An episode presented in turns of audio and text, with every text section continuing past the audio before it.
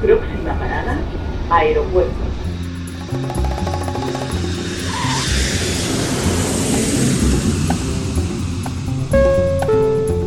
Salida del vuelo 948 con destino Aeropuerto Jazz Café. Debajo de sus asientos encontrarán un chaleco salvavidas. El vuelo 1230 con destino por la... Aproximación como número 1 de por la izquierda rumbo 215 de Por su propio interés, rogamos mantengan su... Aeropuerto Jazz Café.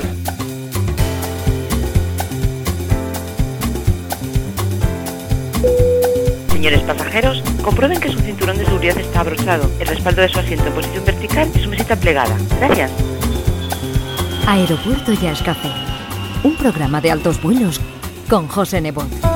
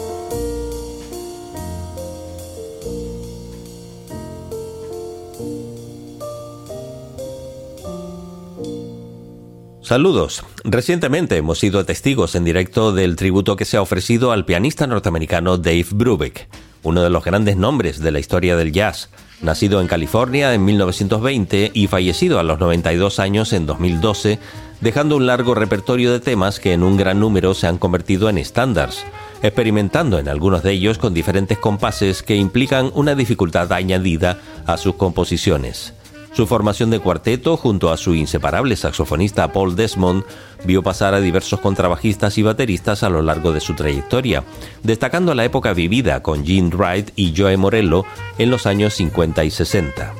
El virtuoso pianista gran canario Sergio Alonso, habitualmente presente en la música clásica, ha dado un paso adelante en el jazz, liderando un quinteto de músicos isleños de prestigio más que contrastado para realizar dicho tributo, y para ello reunió en el escenario a Neftalí Robaina con el saxo alto, Thiago Miranda con la guitarra, Carlos Meneses con el contrabajo y Javier Montero en la batería. Entre los cinco recorrieron parte de los temas más interesantes de Brubeck, a la vez que Sergio iba informando al público sobre diferentes aspectos históricos interesantes que sirvieron para enriquecer una noche jazzística de alto nivel. Hoy aterriza con nosotros el protagonista de este evento para hablarnos sobre esta iniciativa y sobre su trayectoria en la música, que no es poca. Acompañados de la música de Dave Brubeck, nos vamos hasta la sala VIP de Aeropuerto y Café para charlar con Sergio Alonso.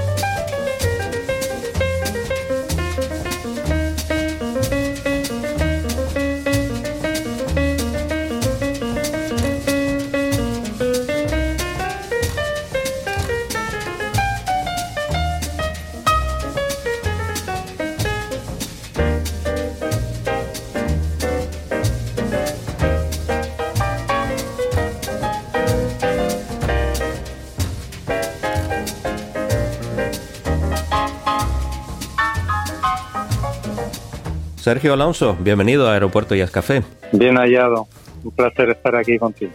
Igualmente te digo, y más después de vernos tan sorprendidos comprobando tu faceta jazzística, después de que durante el mayor tiempo de tu vida pues has sido un músico de, de música clásica.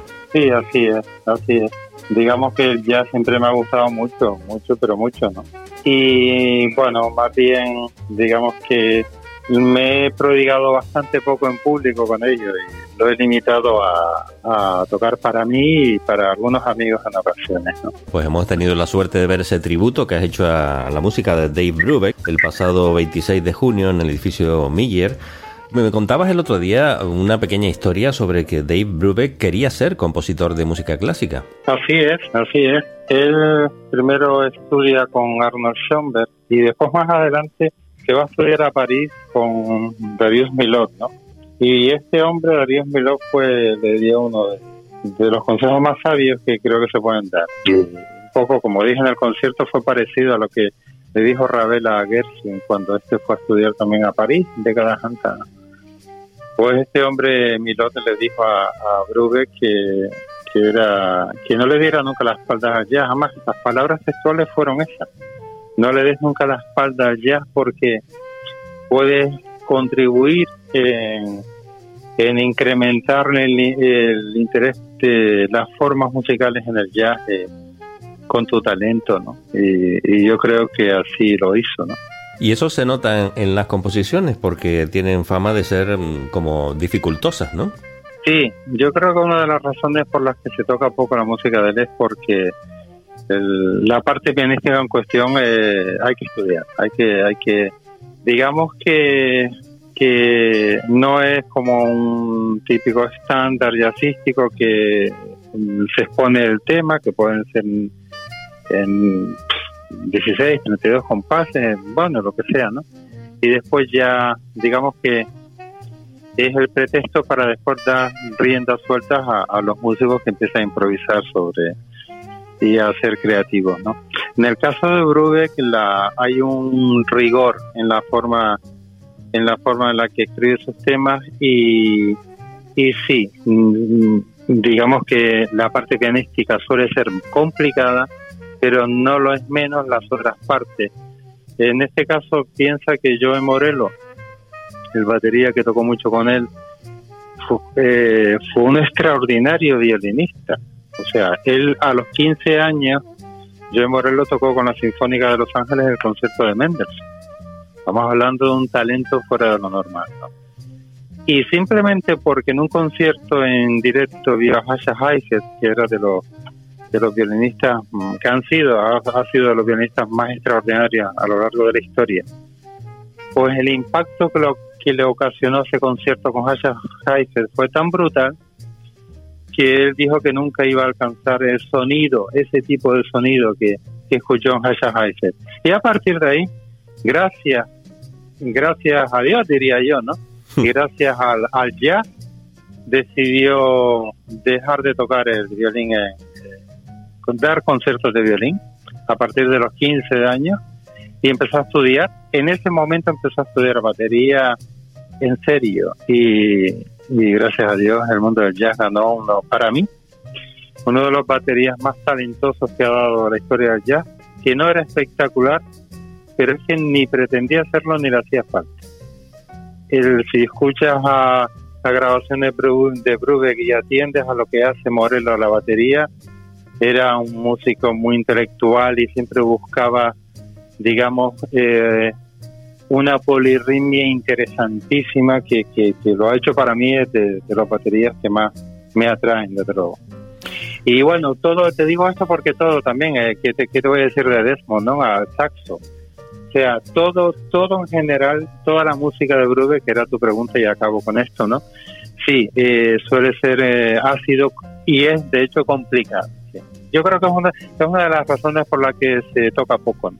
Quizás el tema más conocido, más popular es el Take Five, que curiosamente no es de Brubeck, sino de, de Desmond. Así es, así es. Eso fue un encargo que le hizo Brubeck a Desmond para conociendo porque ellos eran amigos de, de, muy jóvenes, ¿no? Eran amigos y conociendo el talento de Desmond, pues le hizo un encargo que con el con el fin de, digamos de aportar algo nuevo también a, a, lo que era el lenguaje del jazz no y tal fue tal fue así que fíjate que eh, ese tema está escrito en 5x4 y no es el primer tema en 5x4 en la historia del jazz.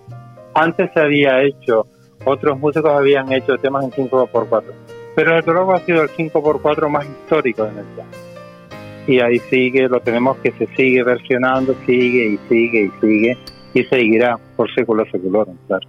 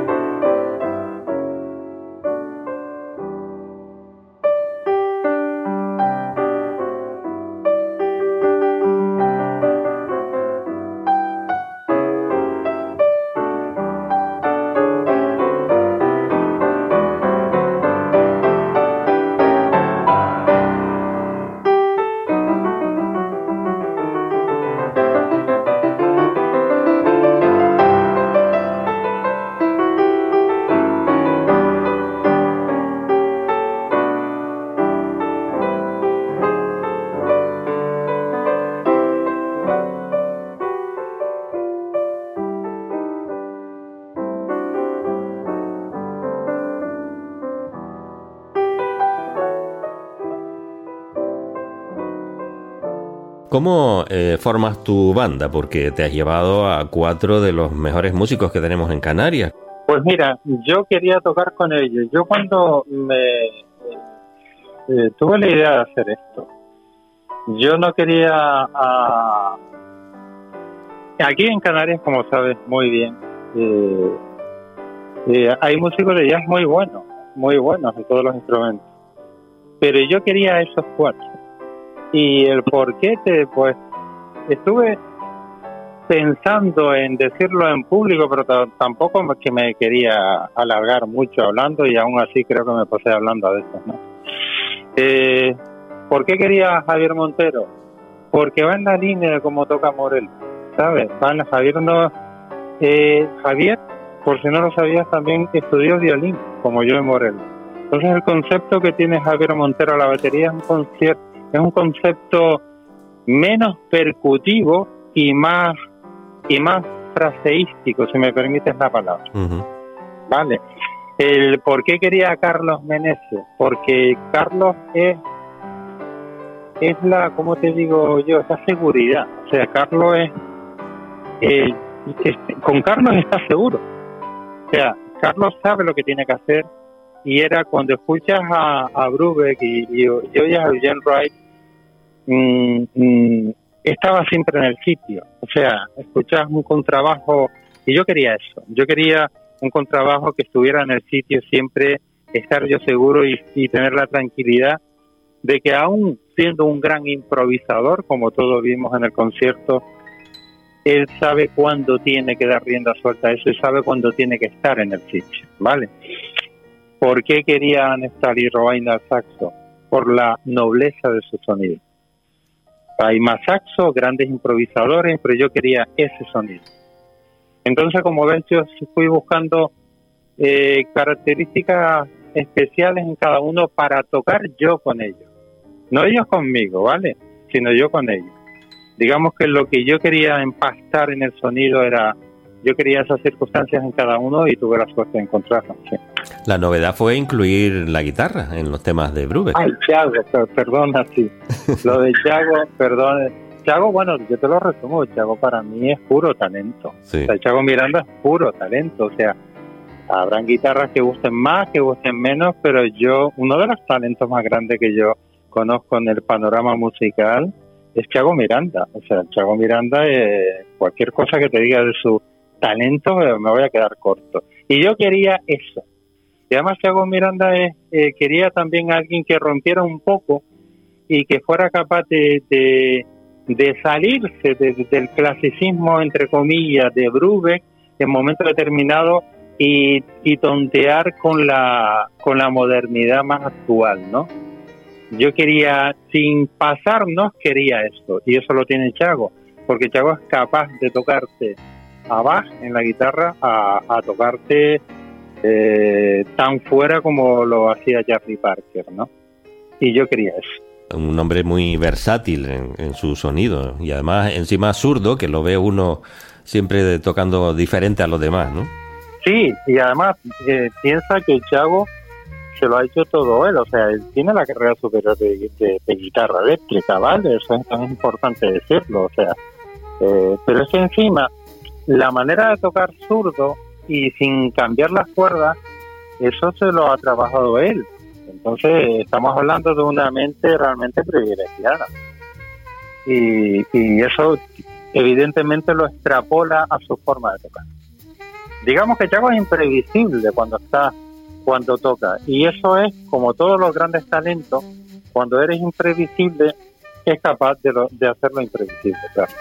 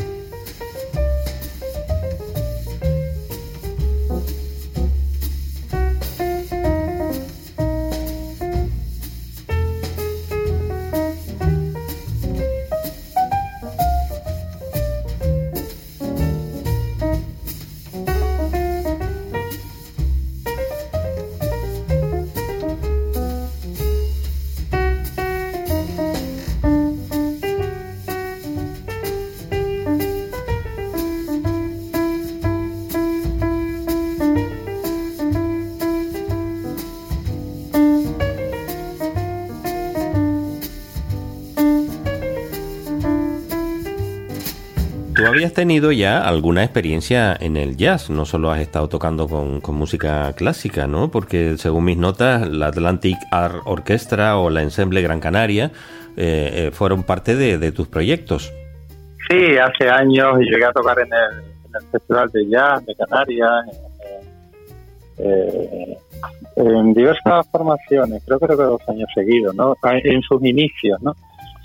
Y incluso en el Festival Internacional de Cancún he tocado algo, pero digamos que ha sido, nada había sido tan, mm, no había tenido un proyecto tan, digamos, que me, que me hubiera traído tanto como lo que hicimos el pasado sábado con Bruder, ¿no?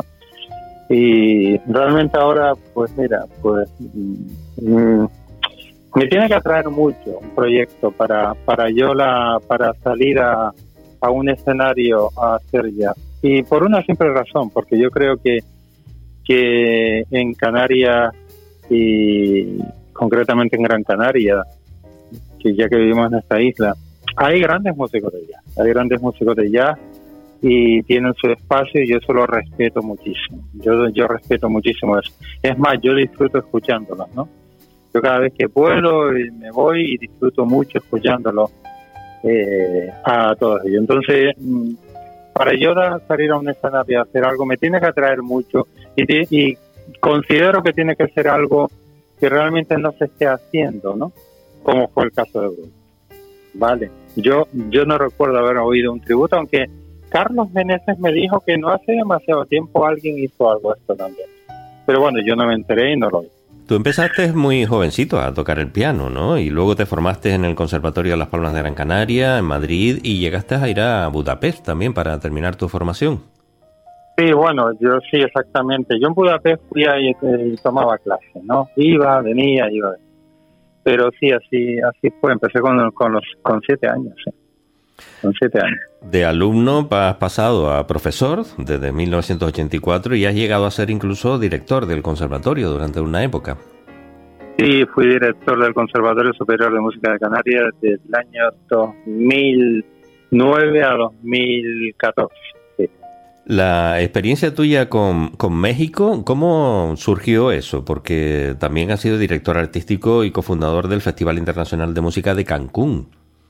Sí, pues te cuento, eso fue un concierto que fuimos a dar Sebastián Gil y yo, bueno, ya no Gil y yo a, a, México Distrito Federal. Y, y allí, bueno, tuvimos la suerte de que estaba Victoria García, que era la fundadora del, del, Festival de, de Música Internacional de Cancún. Y no existía nada de esto en Cancún, ¿vale? Y entonces pues ella contacta conmigo y me, y me plantea la posibilidad de hacer algo eh, culturalmente interesante en Cancún, ya que no había nada y era un terreno virgen. Entonces yo le planteé ciertas posibilidades para hacerlo y a partir de ahí pues empezamos a trabajar juntos y tal fue así que estuvimos hasta hasta un año antes de la pandemia. Eh, tú has nombrado a Chano Gil, el trompetista, con él grabaste un disco que constituye, digamos, una especie de rescate de órganos de la isla. Sí, ese fue un disco, la idea fue eh, de Chano y fue un disco que yo considero también que es un trabajo interesantísimo, ya que mm, grabamos, no en todo, se nos quedó algún órgano porque no estaba en condiciones, no por otra cosa, ¿no? Como es el órgano de guía, eh, tristemente no está en condiciones para grabarse, ¿no? Pero el trabajo recopilatorio que hicimos de, y, y lo llevamos a los distintos órganos históricos que hay en Gran Canaria, creo que es un trabajo, bueno, que ahí está, queda, queda para, para los que lo quieran escuchar, incluso investigar, ¿no? Creo que fue un gran trabajo de los cuales, bueno, nos quedamos muy satisfechos ambos. ¿Es para un público selecto ese tipo de música o no? Mm, yo creo que es para cualquier tipo de música de, de melómano, vamos, de personas que le gustan la música. La música yo siempre digo que es música, ¿sabes? O sea, solo hay música buena y música mala y, eso ocurre tanto en la música clásica, en el jazz, en el pop, en la música, en el sport, en lo que sea, ¿no? Y además te cuento que una de las obras, posiblemente la obra más difícil, que ahora mismo, te pido disculpas, no tengo el, el nombre en la cabeza ni el compositor, que es un compositor norteamericano que, está en vida, ¿no? Sé que en su momento Chano le mandó la grabación a este hombre y, y se quedó encantado y dándonos las gracias y, y, y felicitándonos, porque era la primera grabación. De hecho, es la primera grabación. No sé, desconozco si a partir de esa alguien más ha hecho otra grabación. Sea que te digo esto porque tuvo también eh, la repercusión de ese disco llegó a, a, a Estados Unidos, que no es poco, ¿no?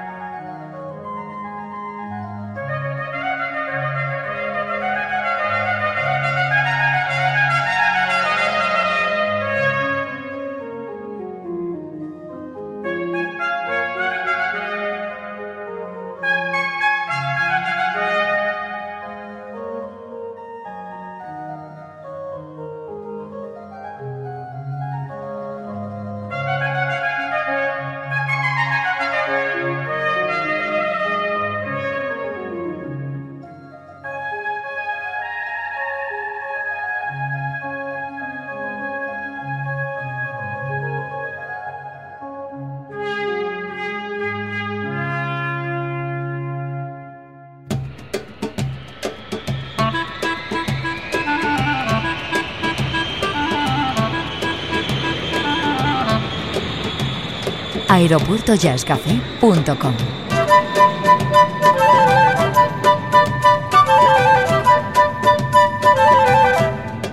Podcast integrante de esferajazz.com.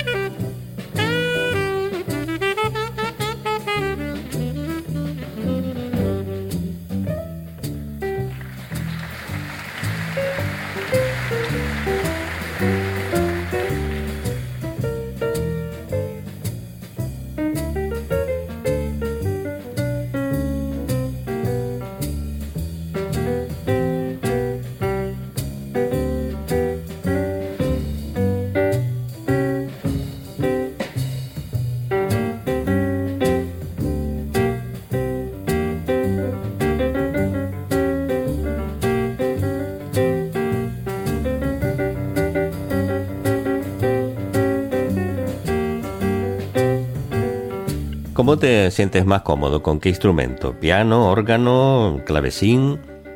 Piano. Yo soy pianista. Digamos que yo soy un pianista que me he hecho a mí mismo como organista, como clavecinista y, en la celesta. Yo toco todos los instrumentos de, de, teclado, ¿vale? Y el órgano también lo toco con la pedalera, con el piano. ¿Por qué? Bueno, porque yo en el año 94, 1994, entro como pianista a la Orquesta Filarmónica de Gran Canaria. Y entonces ahí, bueno, a veces habían papeles de, de chémbalo, en música barroca o en música contemporánea, que también se utiliza mucho, o papeles de órgano. Y entonces, pues no sé cómo fue la, historia, no recuerdo, un día me proponen, el director en aquel momento era Adrián Lipper, inglés, y me dijo, Sergio, ¿qué, te parece si pruebas a tocar esto? Bueno, empecé, bueno, de usted iba bien y así seguí. Y claro, a base de tocando, pues digamos, eh, yo escuchaba, me formaba por mi parte, escuchando también, hoy, hoy en día tenemos la suerte del Internet, ¿no? Entonces ahí te metes, puedes dar clases online con, con primeras figuras mundiales o simplemente investigas por tu cuenta, ¿no? Y, y sobre todo lo que es la práctica, ¿no? Te pones, te pones, te pones y, al final ves que, lo acabas haciendo, ¿no? Pero básicamente soy pianista. Yo soy Eh, pianista. Mi instrumento es el piano. en cuanto a compositores, tienes tu lista de favoritos, me imagino. Sí, sí, claro. O sea, para mí el más grande, sin lugar a dudas, es Bach. Johann Sebastian Bach. Eh, yo creo que en cualquier músico que se precie de ser músico tendrá en su mesa de cabecera o, en su mesa al lado de, de donde estudia, sea el instrumento que sea, siempre tiene que tener algo de Johann Sebastian Bach. Eh, de hecho, fíjate que yo tuve la suerte de tocar eh, con Sting cuando vino aquí también, fui el pianista ¿no? de él. Y con la Orquesta Filarmónica, no sé si lo recuerdas, eh, vino aquí. Te lo, te lo Y- quería preguntar, pero ya, ya lo has adelantado tú, ¿no? Esa experiencia Sí, de tocar sí, con toqué. Sting. Sí, toqué con Sting y, y te, te comento esto porque el, el guitarrista fue Dominic Miller, un gran guitarrista que es argentino, aunque aunque tiene el apellido inglés, ¿vale? Pero bueno, su padre era diplomático, él nació en Argentina y, y entonces cuando, claro, yo tocaba al lado de él y, y almorzamos juntos. Y entonces cuando estábamos hablando, pues eh, a mí me gusta mucho, mucho el sonido de Dominic, o sea, toca toca, como sabe, guitarra de nylon, guitarra española, ¿no? Que además estuvo hace Eh, muy poquito por aquí. Exacto, que yo fui, fui, estuve en su concierto, ¿no? Mm. Y, y me gusta mucho su sonido y hablando con él, claro, me dijo, "Ah, Sergio, estudio Bach todos los días. Digo, vale, pues ya está, no me digas más. Claro. Entonces, el, mm, bueno, Bach para mí es el más grande y, a raíz de ahí, bueno, ¿qué te voy a decir? O sea, me encanta Brubeck, en el jazz me encanta Brubeck, Bill Evans en el jazz, por Dios, o sea, Bill Evans. eh, eh, hay, hay tantos, eh, José, hay tan, tanta gente buena que si te tuviera que decir un par de ellos, bueno, te diría eso, Bach en la música clásica, eh, y en el jazz, y ahí ya, pues, Bill Evans, Bill Evans, eh, Brubeck, Brubeck por lo novedoso que hizo. Y, y ¿qué te voy a hablar? Coltrane, evidentemente. Este, hay, yo creo que todos ellos han aportado, han, han aportado tanto y tanto a la música que, que bueno, Chick Corea, Chick Corea, de la- bueno, que lo perdimos desgraciadamente hace poco. ¿no? Me estás dando nombres que podrían convertirse en algún tributo en el futuro, ¿no? Eh, te lo digo un poco Sí. como invitación también. Sí, de hecho, de hecho le estoy dando vueltas a la cabeza algo que si sale serás el primero en saber. Si sale que también algo que yo no recuerdo haberlo oído aquí y, y ayer casualmente estaba aquí, bueno, en mi casa solo todo el día y digo, bueno, de esto que, podría hacer. Y bueno, si sale te serás el primero en saberlo. Ten- me comprometo contigo públicamente ahí. Sin duda será una buena noticia, ¿no? Eh, ¿Qué opinas del el nivel de los pianistas que hay en Canarias? Porque con estas modernidades que han surgido a lo largo del tiempo, de muchas más posibilidades de aprender fácilmente, no depender solamente de conservatorio, están surgiendo muchos talentos, ¿no? Sí, sí, sí. Aquí hay. Yo, mira, aprovecho la oportunidad que me das en esto para decir eh, eh, eh, que a este hombre, a José Alberto Medina, a este hombre le deberían dar un reconocimiento. Porque, aparte, es un, gran pianista de ella, un gran pianista, pero lo que hace, la labor que está haciendo José Alberto por el jazz en Canarias, yo creo que nunca se ha hecho una labor así. O sea, ha habido casos ha habido casos también Miguel eh, Miguel con su festival de jazz eh, pues bueno él hace una labor muy importante hace mucho tiempo. Pero es que la labor de José es pedagógica aparte de, de fomentar los conciertos de jazz su labor es pedagógica. Y, y está y ahora mismo como sabes se ha metido eh, en un nuevo edificio y, y bueno yo creo que él es uno él es uno de los grandes talentos y bueno no es que sea tan joven, es joven, más joven que yo, desde luego. Pero sí es cierto lo que tú dices. hoy en día la posibilidad de estudiar por internet con, con las prácticamente las mejores figuras del mundo, está haciendo de que tengamos la agradabilísima sorpresa de que cada vez te enteras de, oye, que hay un chico por ahí tocando el piano que lo hace de maravilla, un guitarrista nuevo, esto, y, y bueno, yo creo que es algo para felicitarnos todos. Creo que en Canarias hay muchísimo talento, como tú bien sabes, para la música, y espero, y espero y deseo que a todos estos eh, chicos y chicas jóvenes se les dé la oportunidad de, de poder demostrar su talento en las mejores salas de, de la isla y de toda Canarias. Claro.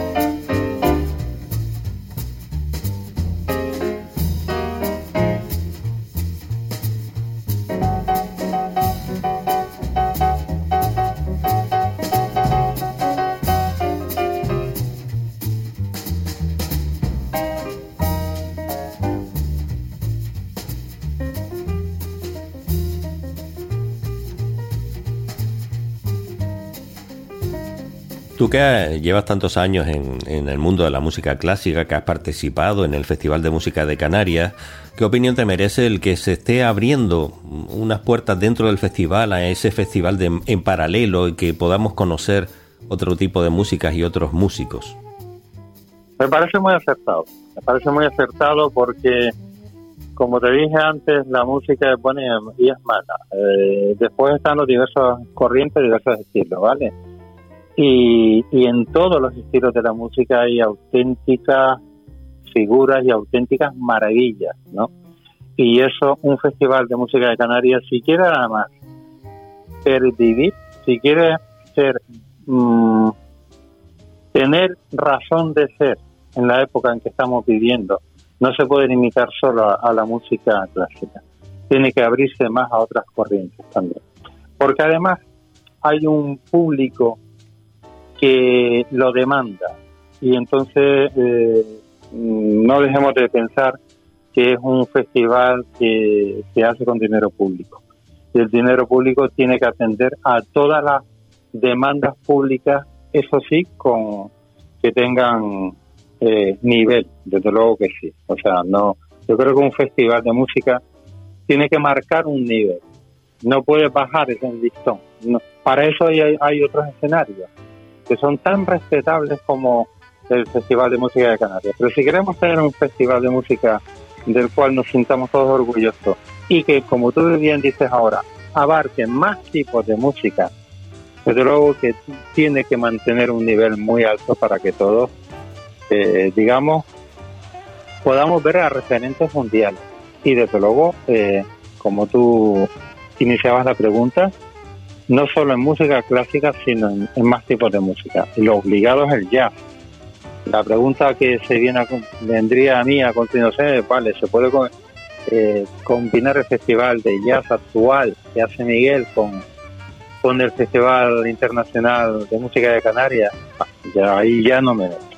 Esas son decisiones que tendrán que tomar en su, en su momento, si las quieren tomar las personas adecuadas para eso. Yo creo que es mejor que sigan separados, ¿no? Para que tengamos dos oportunidades diferentes. Yo también lo creo así. Yo también lo creo así porque, eh, como tú bien dices, así tenemos más posibilidades que traiga, en este caso ya, que lo siga trayendo Miguel con su festival extraordinario que hace y, y también la Festival de Música de Canarias que se anime a programar eh, un porcentaje, digamos, serio de jazz de, de gran nivel ¿Cómo viviste el 2020?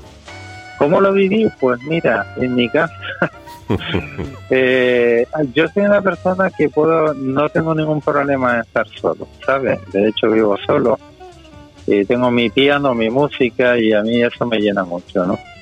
Y, invierto mucho tiempo conmigo mismo y siempre estoy estudiando, siempre estoy, aunque no me prodigo en los escenarios, siempre estoy tocando, mirando cosas nuevas, como te digo, estudiando. Pobre aquel que se crea que, sabe todo, porque como dijo Arthur Rubinstein, el extraordinario pianista polaco. Decía lo siguiente, y yo creo que ahí te lo voy a resumir. Cuando dejo de tocar un día, lo noto yo. Cuando dejo de tocar dos días, lo nota mi mujer y cuando dejo de tocar tres días no nota el público.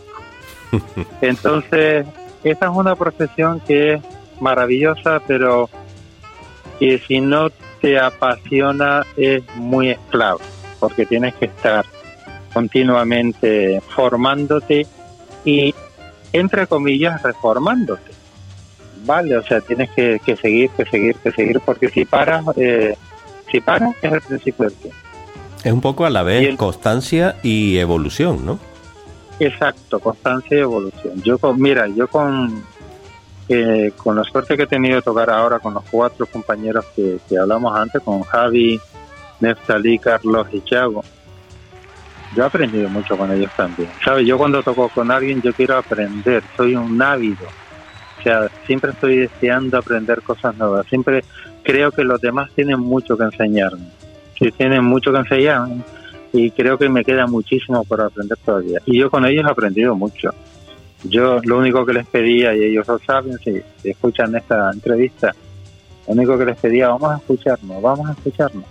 Si nos escuchamos todo irá perfecto. Lo único que les pedía era eso. Vamos a escuchar en el escenario. Si logramos escucharnos, habrá comunicación. Y lo demás irá a rodar. Eso lo notamos desde el público y además me consta que ellos salieron también muy contentos del concierto porque, entre otras cosas, comentaban que, bueno, que tú les habías facilitado libertad para que hicieran lo que quisieran en, sus momentos, ¿no? Sí, así fue. De hecho, como viste, todo todos los temas se iniciaba con un...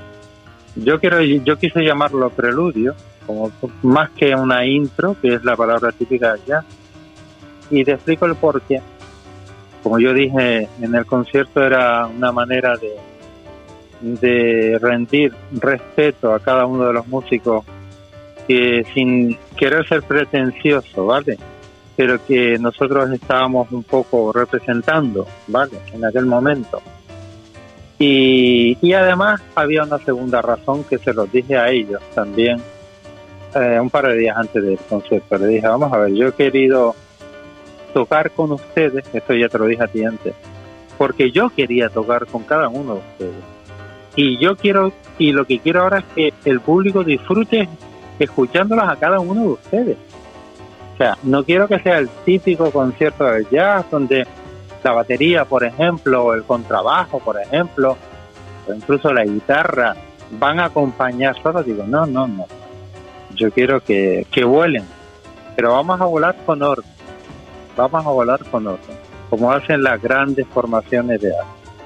Pero cuando tengan que volar, vuelen. Y yo creo que se logran. La verdad que sí, calidad le sobra a cada uno de ellos, incluido tú también, para hacer lo que quisieran sobre el escenario con su instrumento. Para terminar, Sergio, eh, ¿planes de futuro? Pues mira, tenemos un producto montado que es el tributo a Brubeck y, y bueno, estamos abiertos ahora a lo que pueda salir. Esperemos que pueda salir algo con esto, pero ya se verá. Planes de futuro, pues, pues mira, lo primero es tener unos días de descanso ahora en verano, que yo creo que, es necesario, y a partir de septiembre, pues pues irán saliendo cosas. No me planteo, José, la, las cosas a grande, a grande, a plazos, ¿sabes? No.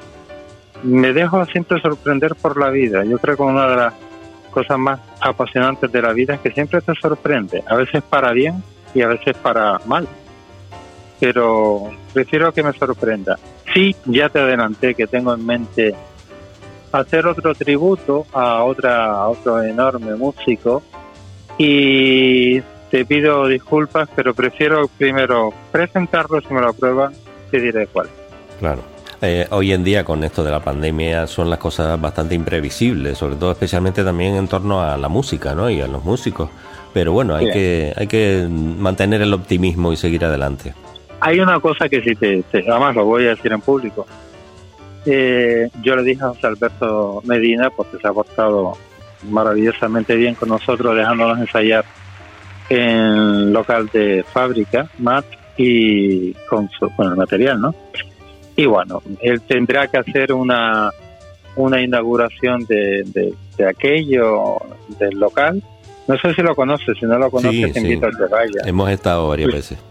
Y sabes que, bueno, la parte de abajo, enorme, ahí te, yo me imagino que hará una, una una inauguración, digamos, oficial de toda esa zona, ¿no?